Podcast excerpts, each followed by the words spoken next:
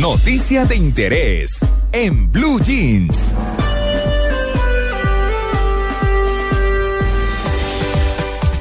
Vamos a hablar eh, de un tema de mujeres, Amalia, pero que de alguna manera también tiene que ver con los hombres, porque en la campaña contra el cáncer de seno, eh, y no vamos a hablar necesariamente del cáncer de seno, para quienes nos están escuchando, en estas campañas eh, pues involucran a los señores y, y, últimamente pues les han dicho el apoyo es importante, el soporte, porque es una situación muy complicada. Pero Amalia, hay un tema que encontramos eh, cuando buscamos pues por supuesto eh, que vamos a contarles a nuestros oyentes en Blue Jeans, encontramos uno de las mujeres que deciden extirparse los senos de raíz. ¿Y por qué lo deciden? Porque tienen una alta probabilidad de desarrollar el cáncer de seno. Historia familiar, eh, muestra que la abuela, la mamá o la mamá y una hermana, o en fin, eh, personas muy, muy cercanas han desarrollado cáncer de senos. Y si las mujeres eh, pues deciden evitar, que ya, ya tienen hijos y deciden evitar que se les desarrolle el cáncer de seno, pues toman esta medida que es muy, pero muy drástica. Radical. Radical. Obviamente, pues no es que queden planas, les ponen prótesis, eh, porque no tienen nada, entonces pues les dejan todo tal cual, su pezón normal, en fin, estéticamente no hay problema. De todas maneras, lo que se escucha es que es una operación muy, muy dolorosa y de todas maneras, sin ser una castración, es una especie de, por decirlo de alguna forma, porque la castración es cuando se le quitan la matriz y los ovarios y demás pero, pero el tema de quitarse los senos como medida radical, pues es algo que... Psicológicamente debe ser muy duro. Muy duro, muy duro, pero se está imponiendo, Tito. A las mujeres nos da mucho susto el tema y cuando hay un riesgo tan alto, pues eso es lo que sucede. Así que mm, nuestro compañero Luis Eduardo Sierra, Lucho, salió a las calles y les preguntó a las mujeres que qué opinaban de esto, de que algunas han optado por quitarse los senos de raíz frente a ese riesgo que por historia familiar tienen de desarrollar el cáncer de mama y esto contestaron. Yo pienso que por el simple riesgo no me quitaría los dos senos. Lo que haría es estar en un continuo chequeo para verificar que no aparezca eh, el cáncer y de ser necesario sí me los quitaría. Lo que pienso es que si mis últimas tres antecesoras han sido pues diagnosticadas con cáncer de seno, de pronto yo podría tomar la, la decisión de realizarme ese procedimiento, pero yo pienso que es una decisión muy difícil para cualquier persona considero que eh, el hecho de tomar esa decisión debería ir acompañado por la ayuda de un psicólogo y por pues la explicación y el acompañamiento también del médico que diagnostica esa patología. Si mis exámenes de seno están normales, la verdad, por más herencia genética que tenga, no lo haría. Lo que haría más bien es hacerme mis exámenes con el ginecólogo semestrales y mi autoexamen diario. Pues frente al riesgo de tener cáncer de mama por historia familiar, no me quitaría los senos hasta no tener seguridad de que tengo el cáncer. Lo que haría sería un control permanente para evitar llegar al punto de tener que extirparme los senos.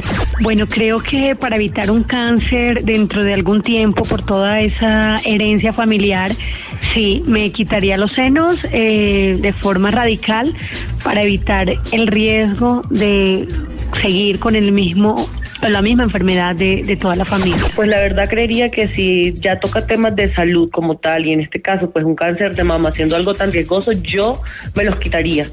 Aunque se, en esta sociedad pues se vea tanto reflejado el tema de la belleza, pero no, la salud está primero. En nuestra vida diaria pienso que corremos muchos riesgos, pero pues no podemos adelantarnos a los hechos. Yo pensaría que no me quitaría de entrada pues mis senos, sino que esperaría y me haría un control mensual pues para poder determinar si en realidad tengo o no tengo esta enfermedad. La verdad no sería capaz de quitarme los senos porque eso bajaría demasiado mi autoestima y más en una sociedad donde el físico en una mujer es muy importante. Yo lo haría si la enfermedad no tuviese solución. Antes preferiría luchar contra ella. Pues si es simplemente un riesgo, no lo haría para mí sería muy difícil verme con mis senos estirpados sabiendo que no estoy 100% segura de que en un futuro se me habría desarrollado el cáncer como tal. Más bien acudiría a controles médicos de manera frecuente para saber tanto de mi salud porque sé que hay antecedentes familiares con la enfermedad y en caso de que se presente alguna anomalía, haría el tratamiento necesario. Antes no. Yo no me quitaría mis senos eh, de raíz, a menos que en las valoraciones que me haga mi ginecólogo me diga que, que hay un indicio, eh, pues yo me, yo me quitaría mis senos, pero si no hay un indicio, no lo haría. Creo que los senos hacen parte de, de la esencia de la mujer. Eh, y bueno, primero está la salud que la vanidad, pero si no hay un indicio fuerte o no hay algo que realmente me indique que me lo deba de quitar, no me los quitaría. ¿Qué tal los testimonios? Ah, Amalia, ¿qué opina? No sé, sabe que mm, me parece que la gente más joven es la que tiene más miedo de, de pues como pues lo que alcancé a oír por la voz, pues claramente, pero creo que es quienes tienen más miedo de, de estiparse los senos y de decir, bueno, definitivamente tomo la decisión. Tal vez ya mm, eh, más adultas y teniendo familia, como usted lo decía al comienzo, pues ya sí uno dice, bueno, ¿qué va primero? Pero sabe también es que... Es que una de ellas muy claramente lo decía, ¿cierto? Que esta sociedad exige que las mujeres sean bonitas, que tengan senos y, están mm. perdería su autoestima, decía ella, eh, en caso de que le tengan que pero a eso, cirugía. A eso iba yo, Tito. Y entonces, es que, perdón, entonces, claro, una mujer adulta que ya ha tenido sus hijos, que tiene, mm. una, no sé, una familia estable y lo demás, pues ya sabe que tiene un marido que de pronto que la quiere, sea como sea. Ah, sí. Esperaría uno, ¿no? Entonces, de pronto ya una mujer que está organizada no tiene tanto temor, que de todas maneras debe ser muy tenebroso el tema, sí, sí, pero tiene menos temor que una niña eh, joven, ¿cierto? Una mm. persona joven pues que apenas está eh, arrancando su La vida. Sí, claro. No, y, sobre todo porque también hay desconocimiento, que era lo que estábamos comentando extra micrófono, y es que no saben que les ponen pues sus prótesis y demás. Tenemos un invitado muy especial que justamente nos va a hablar del tema, porque, porque sí suena aterrador, no es una decisión fácil, pero frente, por ejemplo, a una maternidad muy joven y con un riesgo tan alto, puede ser. El cáncer mamario es el tipo de cáncer más común en las mujeres a nivel mundial. Esto lo dice la Organización Mundial de la Salud, y em, no sé si usted se acuerda Tito, de Sharon Osbourne? la esposa de Ozzy. Claro, la esposa de Ozzy, el de Black Sabbath. Exactamente, y que pues ella fue, eh, o él mejor fue jurado del famoso programa británico de Casa Talentos X Factor. Y que tenían el programa de los Osbourne también, que era muy divertido. Exacto, ella, sí, exacto, ella fue la primera. Y mamá de la niña que es, eh, eh, que es presentadora también en el canal I. Ah, no sé. Claro, claro, muy divertida, muy buena, habla de moda, eh, hace parte de la Fashion Police. Ah, caramba. De la policía de modas. No, qué bien. Bueno, pues ella fue, eh, Sharon Osbourne, la, la primera en confesar públicamente que se había extirpado los senos y digamos que de ahí en adelante se conoció mucho más sobre esa tendencia que sobre todo es muy fuerte en Inglaterra que las mujeres se extirpen los senos, que unas tienen más riesgo que otras, eh, pues no tanto, que bueno, en fin. Para tomar una decisión de esto, sin duda de estas, hay que acudir a un profesional. Hemos llamado eh, al doctor Arturo López, él es médico oncólogo, radioterapeuta de Oncólogos de Occidente. Eh, doctor López, muy buenos días. Muy buenos días a ustedes y a toda la audiencia esta mañana. Bueno, mm, para tomar una decisión tan drástica, eh, ¿debe partir esto de la paciente o el médico puede sugerirlo? Eh, tenemos en el cáncer de mama que aclarar varias em, varias situaciones. Importantes, sí. En general, en general, pues es el tumor más frecuente en este momento en las mujeres. Eh, hemos visto una tendencia a que se haga a menor edad últimamente, eh, pero pero no es que un tumor en el que uno pueda decir que haya en general una, un riesgo directo por haber tenido un familiar que haya presentado la, la enfermedad. Entonces, el, el, ah, lo que se toma ocasionalmente porque la mamá o porque una tía tuvo una vez o ha tenido el cáncer de mama, pensar que uno, la, la que esa señora o que esa hija va a tener el cáncer de mama, no es un riesgo en, en, verdad tan real en este momento. Ah, ¿no? Hay, no. Hay una, hay un, hay un tipo específico de tumor, solamente uno, y es un muy bajo porcentaje de los cánceres de mama que requiere tener varias mm, condiciones. Mm. Debe tener una, una historia familiar reciente de cáncer en primera línea, con las relacionado bien con su mamá, con sus tías, su abuela o incluso la hija, que tenga por lo menos tres y que se hayan desarrollado en periodos muy tempranos de la edad de estas mujeres. Y fuera de eso ya tenemos la ventaja de poder realizarle a esas pacientes un estudio genético y se busca un gen especial que se llaman los BRCA. Ah, eso es lo que forma, pues. Ajá. Exacto, entonces sobre esa, sobre ya con ese estudio genético y pudiendo delimitar este gen específico, uno sí podría sugerirle a esa paciente, porque va a saber que ese grupo específico de pacientes sí van a tener un riesgo alto de desarrollar la enfermedad más adelante. Claro. Pero como les digo, tiene ciertas, ciertas condiciones específicas y no es el más común de la gente. Eh, un, un ejemplo que tenemos que todos recordamos, eh, Soraya, la cantante que era colombiana, ¿se acuerdan? Sí. Ella tuvo esa expresión. Eh, su mamá tuvo tumor, creo que antes de los 40 ma- años, sus dos tías y ella, antes de tener los 40 años. Entonces ya es un tipo específico de tumor muy bien determinado que se puede evaluar con exámenes modernos para definir que sí haya o exista ese riesgo muy importante, pero es un grupo pequeño de mujeres. Las demás mujeres que han tenido en su familia o en su dentro de su círculo familiar historia de haber presentado el cáncer de mama, pero esporádicamente, su mamá o su tía, pero lo hicieron a los 65 años, a los 70 años, es una expresión en que no podemos definir en este momento que sea en realidad una posibilidad muy muy cierta de que ella vaya a tener el cáncer de mama. Claro. Entonces, esa, perdón, sí. Sí. Mm, Bueno, le quería preguntar sobre los BRCAs. Hay uno y dos. ¿En qué se diferencian y cómo se puede detectar que haya esa predisposición con ese gen?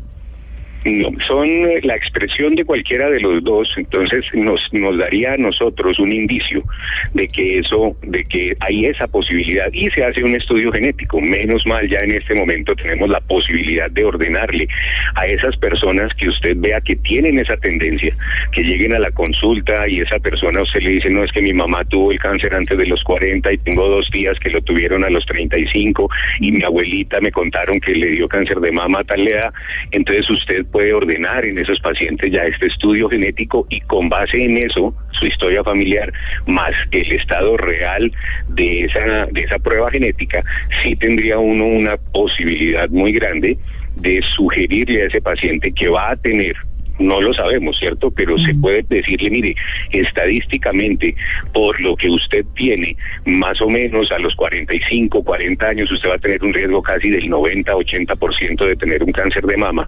Entonces, tendría ya uno muchos argumentos para definir en este tipo de personas, en este grupo de personas que digo que no es muy grande, una posibilidad incluso médica de sugerirlo. Con una ventaja, con una ventaja que es lo que ustedes estaban hablando ahora, pues ya hay todas las técnicas modernas para el manejo estético y para que la mujer no no pierda esa esa posibilidad y esa interés de su de su cuerpo. Entonces se hace como es algo llamémoslo profiláctico. En ese momento no hay una enfermedad. Se puede perfectamente por un cirujano mastólogo más un cirujano plástico hacer una resección completa de la mama y hacer la aplicación de un implante seguramente algo que quede eh, la mujer muy satisfecha y con una muy buena recuperación porque hasta el momento no tiene nada Claro, doctor, yo quiero ir un poco a la parte emocional de lo que mm, les sucede, por ejemplo, a sus pacientes si las ha tenido de este tipo, cuando usted tiene que decirles, mire, yo les recomiendo extirparse de raíz, de raíz los senos. ¿Cuál es la primera reacción que tienen? Bueno, en general, vuelvo y les digo, como no es un- una patología muy frecuente, no es muy común que nosotros en el, en el acontecer diario de nuestra consulta tengamos pacientes de esta, de esta posibilidad, en la cual usted tenga que definirle en casos tempranos que tienen que hacerlo. Lo que vemos más frecuentemente ahora sí son las mujeres que presentan un cáncer temprano de mama y que requieren de su tratamiento, en el cual también está la eh, mastectomía o la cirugía de mama como una de las posibilidades. Yo quisiera aclarar un poco es, hemos avanzado muchísimo en el tratamiento del cáncer de mama. Y uno de los avances más grandes que se ha tenido últimamente es que la cirugía en general ya no es de la radicalidad que era anteriormente. Hemos hecho los estudios y, se- y según los tratamientos actuales y las guías de manejo actuales, la cirugía, llamémoslo, indicada en este momento, salvo por algunas contraindicaciones muy específicas, ya no es la mastectomía. En general a las mujeres ya no se les quita la mama entera, porque ese no es el, el, el procedimiento que estamos haciendo actualmente. La cirugía que mayor eh, que tiene mayor indicación o la que más se realiza últimamente es una cirugía parcial que se puede llamar lumpectomía o cuadrantectomía en la cual se retira solamente la zona donde está afectada o donde está la lesión tumoral y se puede realizar al- lo que llamamos el eh, ganglio centinela. Se aplica un material radioactivo, se busca con una sonda específica en la axila y ya no hay que hacer tampoco el vaciamiento ganglionar, que era una una parte de la cirugía que podía producir efectos secundarios más adelante, sino que estamos tratando de reducir en general el volumen de la cirugía para que los efectos de la cirugía, tanto estéticamente como en la parte de dolor y recuperación, como en la parte eh, física posterior y consecuencias y secuelas, sea mucho menor. Un cáncer es complicadísimo en cualquiera de sus manifestaciones, digamos, y más en este caso que estamos hablando que tiene mucho que ver con la genética de, de la historia familiar. ¿Hay forma de prevenir este cáncer? Eh, en general, prevenir el cáncer, eh, digamos que es muy complejo porque son gran cantidad de factores los que se combinan para que se pueda producir o para que una persona desarrolle un cáncer. Eh, tenemos la, la, la intención o a veces la idea de pensar que el cáncer es como una enfermedad infecciosa, que, que hay que buscar que es algo que nos ataca y entonces podemos encontrar una vacuna o algo que nos pueda mejorar esto. Pero la realidad no es tanto así. La idea es que el cáncer es más una alteración propia, es una alteración eh, de nuestro propio organismo con base en algunos factores de riesgo que le pueden ayudar a desarrollarlo, pero es algo que en general nosotros traemos, es una cosa propia de cada organismo. Los factores de riesgo son muy difíciles de manejar. Eh, si me permiten, le hago una comparación perfecta o pequeña de qué sería un factor de riesgo. A uno Claro. le dicen que, que el factor de riesgo para desarrollar un cáncer de mama o de cualquier otra parte puede ser X. Un factor de riesgo no es una causa, es simplemente una posibilidad. Nosotros, por ejemplo, yo vivo en el eje cafetero y en el eje cafetero tenemos más riesgo o, o es una zona de alto riesgo sísmico. Entonces, si yo vivo en el eje cafetero, comparado con el- la persona que vive en Granada Meta, yo tengo más probabilidad, tengo un factor de riesgo de morir en un accidente sísmico. Pero qué tan real es que yo vaya a morir en un accidente sísmico. Si lo comparan con la gente de Granada Meta, seguramente yo tengo más riesgo. Pero, Pero eh, que esto sea real sí. es, es difícil. Ahí sí es tomar las medidas, ¿no? Exactamente. Entonces, lo más importante, que es lo que también tenemos hoy en día, que ha mejorado muchísimo, es el poder realizar estudios más tempranos. Tenemos muchas mejores imágenes, mucha mejor posibilidad de detectar estas lesiones de una manera muy temprana y tenemos ahora un gran armamentario para combatir estas lesiones. Entonces la sobrevida, la, sobrevi- la supervivencia de las pacientes con cáncer de mama es bastante adecuada, es eh, bastante buena, con una calidad de vida muy importante, con una muy buena autoestima, porque en general ya simplemente al reducir el tamaño de la cirugía la mujer no va a quedar sin sus mamas. También si es necesario en este momento hacer la mastectomía por alguna condición física que ya tenemos delimitada, se puede hacer la reconstrucción inmediatamente en ese mismo procedimiento quirúrgico, o sea que la mujer saldría de la cirugía de todos modos ya con una reparación de su mama y eso no va a alterar para nada los procedimientos de quimioterapia y de radioterapia o de hormonoterapia que se necesiten más adelante. Entonces se ha mejorado muchísimo. Claro. Así como se ha disminuido mucho la parte de la cirugía, también los efectos secundarios de los otros tratamientos han mejorado mucho. Tenemos drogas que hacen que la quimioterapia sea mucho más fácil de tolerar y la radioterapia que se hace hoy en día es un tratamiento muy, muy cómodo y muy fácil comparado con lo que hacíamos antes debido a que la tecnología pues ha mejorado mucho.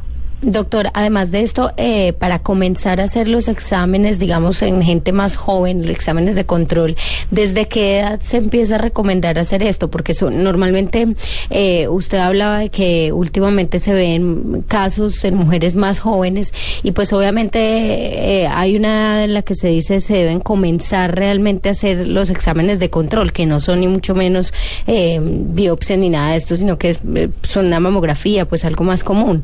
Pero niñas, adolescentes deben hacerlo o es desde qué edad realmente que se necesita hacer este examen? Bueno, lo, lo que nosotros manejamos está escrito, se supone que son mujeres de mayores de 40 45 años que hayan tenido algún factor especial y si no, mujeres mayores de 50 años que empiecen a hacer el estudio mamográfico. La mamografía, ¿por qué no se recomienda en personas jóvenes? Simplemente porque el tejido... No, con esa aplastada, doctor, perdóneme. sí, no, no solo eso. Eso sí, déjeme decirle, pues, no. El- el- la- usted busca en una mamografía, en general, pues que algo para que la gente me entienda, unas cositas blancas dentro de la mama, Mm. en esa radiografía. Pero la radiografía en las mujeres jóvenes, como tienen muy denso el tejido mamario, el tejido es muy blanco. Entonces no hay un contraste adecuado en el cual nosotros podamos observar algo. Por eso no se solicita la mamografía, porque no va a ser un buen estudio, no voy a poder ver bien. Para esas personas más jóvenes tenemos ya procedimientos y otros mecanismos que sí nos permiten ver cosas mucho mejor. El más común, la ecografía, tiene que ser realizada por alguien experto, pero la ecografía puede ver mejor.